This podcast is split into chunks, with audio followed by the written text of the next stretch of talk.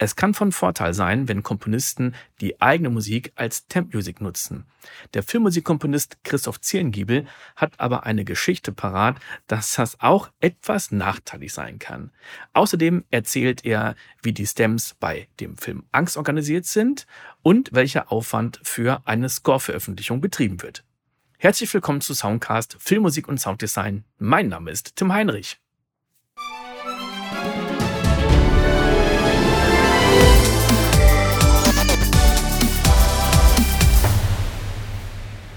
Bei Angst, da hattest du ja gesagt, du hast das Buch gelesen, bevor gedreht wurde. Hast du denn bei Angst auch geschrieben, bevor gedreht wurde?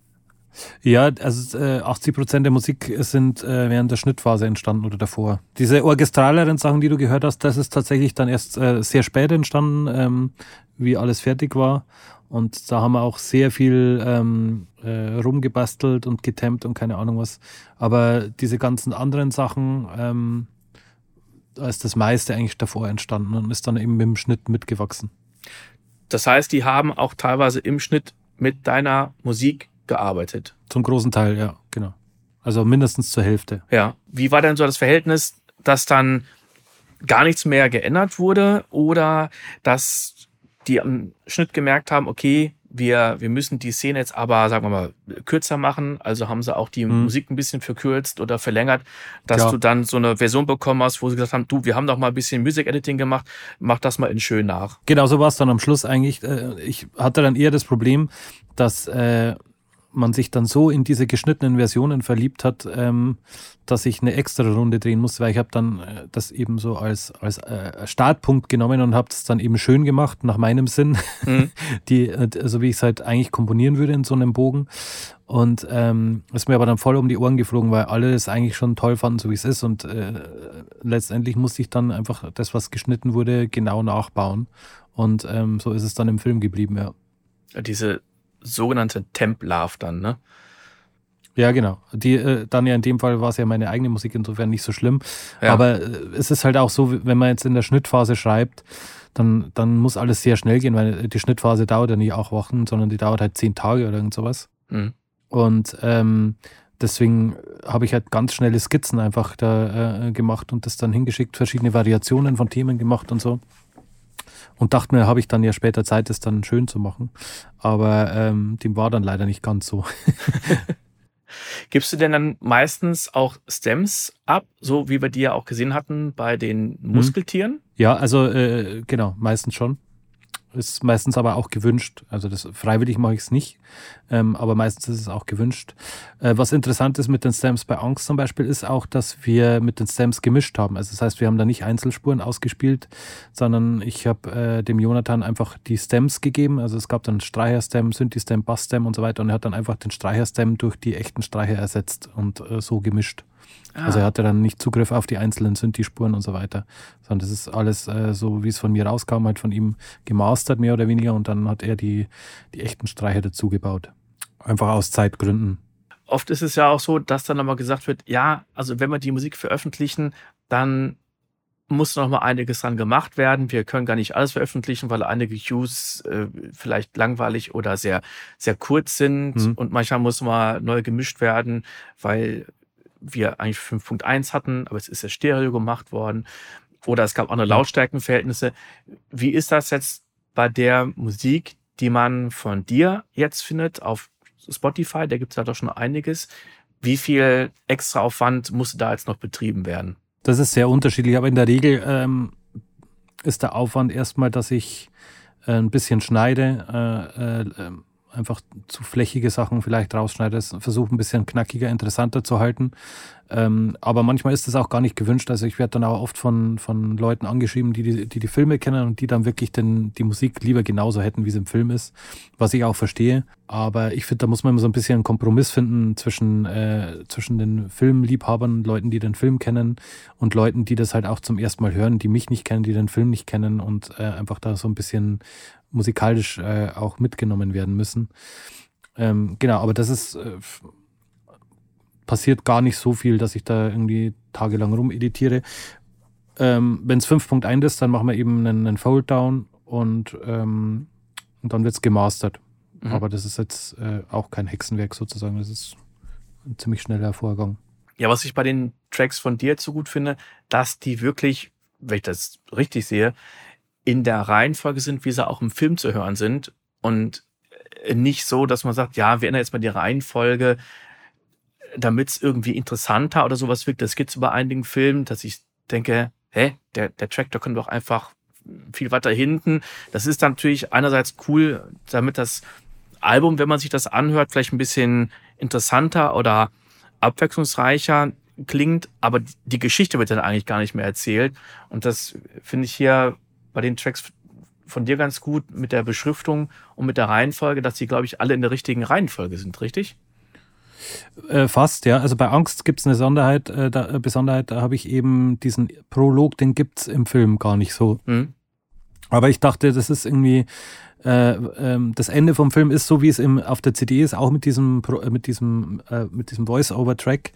Und ähm, das, was ganz am Anfang als Prolog steht, ist eigentlich in der Mitte vom Film. Aber ich dachte, das wäre eben so eine coole Klammer und äh, es erzeugt Aufmerksamkeit, wenn, wenn ein Soundtrack erstmal mit einem Gedicht anfängt, das irgendwie auch so ziemlich äh, strange bis pervers ist.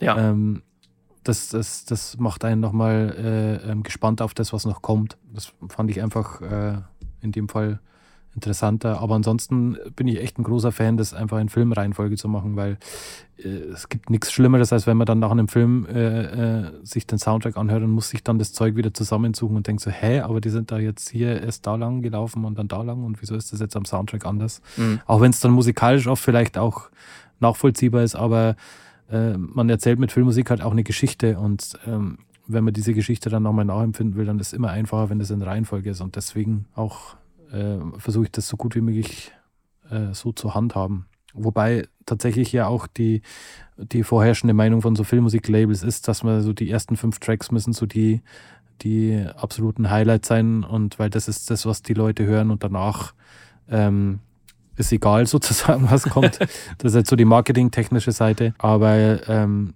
ja, meistens bringe ich das dann doch einfach nicht übers Herz, weil, weil es einfach irgendwie für mich keinen Sinn mehr macht, das dann so zu hören. Eins deiner, ich glaube, Herzensprojekte, ich hoffe, dass ich das richtig interpretiere, hm. war Finis Terre. Finisterre, ja. Finisterre. Das ist ja dann sogar 2019 auch live gespielt worden. Mhm zur, zur Leinwand mit nicht nur Orchester, sondern auch noch mit einem Chor. Genau, ein Chor, Solisten, war ziemlich, ich glaube 120 Leute oder was das waren. Ja, Wahnsinn.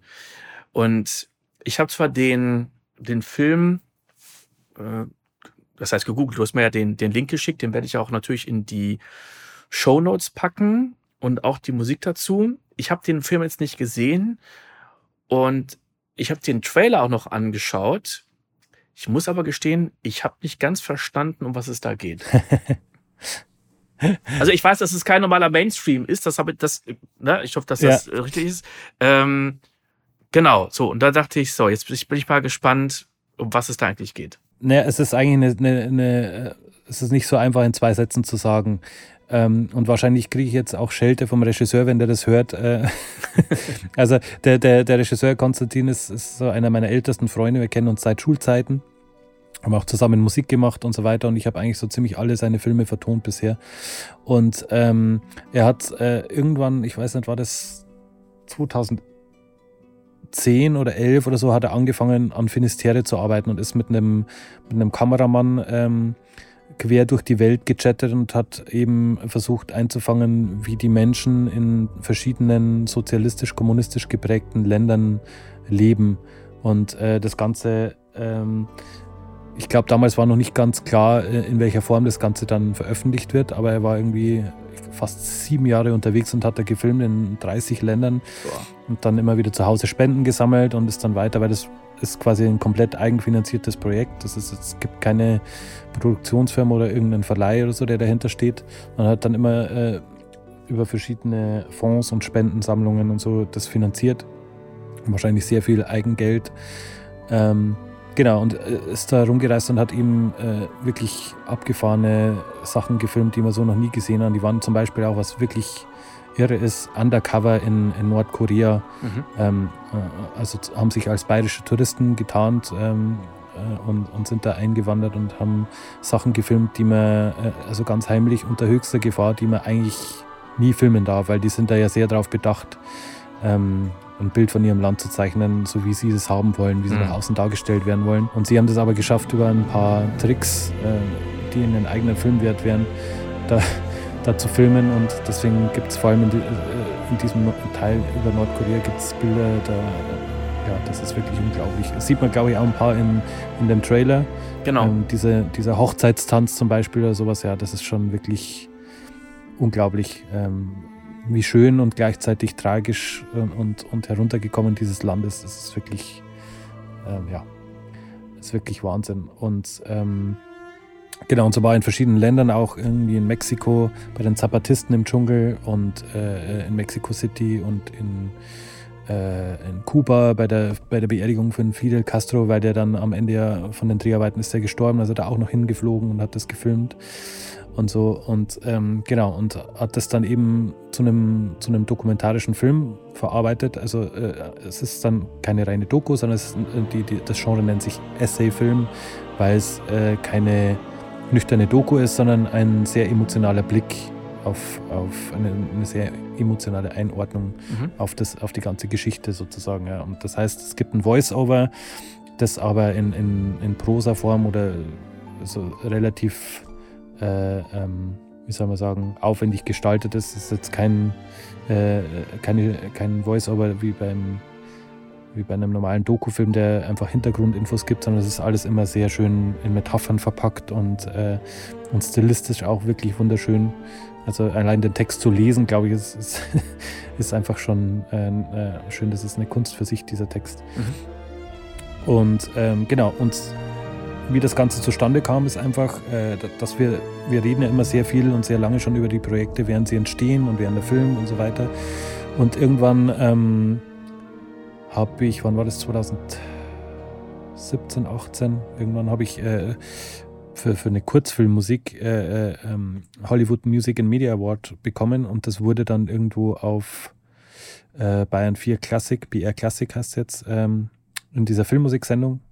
Ähm, äh, wurde das quasi als äh, in den News sozusagen verkündet und dann haben sie ein Stück, weil, weil es aus diesem Film, aus diesem Kurzfilm keine Musik veröffentlicht gab bis dahin, haben sie äh, äh, ein Stück aus Trans Bavaria gespielt, das mal live aufgeführt wurde vom BR.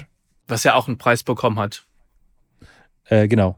Und, ähm, und das wiederum hat äh, der Intendant vom Regensburger Stadttheater im, im Radio gehört und hat mich am nächsten Tag sofort angerufen und gesagt, wir müssen uns mal treffen, wollen wir nicht was zusammen machen. Und die Idee von ihm war, ob ich nicht irgendeinen Kinofilm hatte, den sie live zur Leinwand spielen könnten. Mhm. Und dann habe ich gesagt, pass auf, wie wär's denn? Ihr seid da ein Theater, äh, wir müssen da jetzt hier nicht äh, irgendwas kommerziell Erfolgreiches machen. Wie wär's denn, wenn wir ein Experiment starten und einen Film, den es noch nicht gibt und den äh, bis dahin noch keiner gesehen haben wird, auf die Bühne bringen? Mhm. Und ähm, und äh, genau, dann habe ich eben den Kontakt zum Konstantin, zu einem Regisseur hergestellt und ähm, waren sofort einig, dass wir das machen und äh, dadurch ist das Ganze dann eben zustande gekommen. Das heißt, das war dann im Februar 2018, wo wir uns da getroffen haben. Im Februar 2019 wurde dann die Premiere angesetzt. Ähm, aber das heißt, innerhalb von diesem Jahr wurde dann erstmal der Film geschnitten mhm. und ähm, genau, und ich habe dann parallel angefangen, die Musik zu komponieren. Und ähm, Genau, und es war dann so, dass wir die halt, äh, was ja für Konzertmusik ganz normal ist, aber für einen Filmkomponisten relativ ungewöhnlich, dass man die Musik dann erstmal aufführt, bevor sie aufgenommen wird. Das heißt, wir haben dann Notenmaterial, das waren ja über 80 Minuten Musik, Notenmaterial erstellt, Klavierauszüge für Chorproben, also es gibt ganz viele Chorpassagen drinnen, mussten dafür eben Klavierauszüge für die Proben erstellen und so weiter. Und das musste ja auch mit einem gewissen Vorlauf entstehen, äh, weil die ja zwei Monate für die Proben vorher die Noten haben wollten und so weiter. Also es war schon relativer Aufwand. Plus, was ich auch noch nie gemacht hatte, man musste ja auch den Film irgendwie, also musste ja das synchronisieren sozusagen. Mhm. Ähm, das heißt, wir mussten eine Filmkopie herstellen, in der ähm, also es müssten zwei Filme parallel laufen. Einmal der Film äh, auf der Leinwand und einmal ein Film für den Regisseur, äh, für, für den ähm, Dirigenten.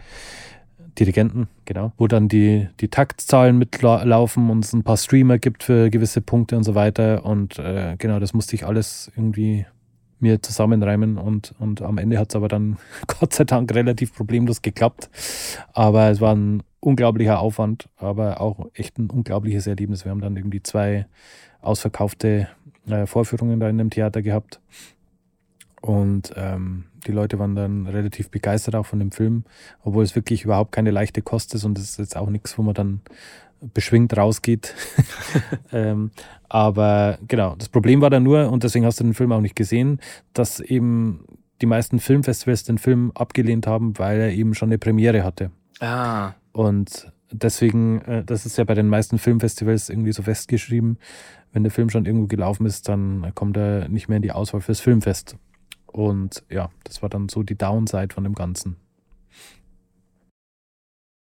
Das war der 14. Teil von insgesamt 19 Teilen. In Teil 15 geht das um das Konzept zu dem Film Finis Terre. Und wenn du dich mit anderen Komponisten austauschen möchtest, dann komm doch in die Facebook-Gruppe Filmmusik komponieren und Sounddesign.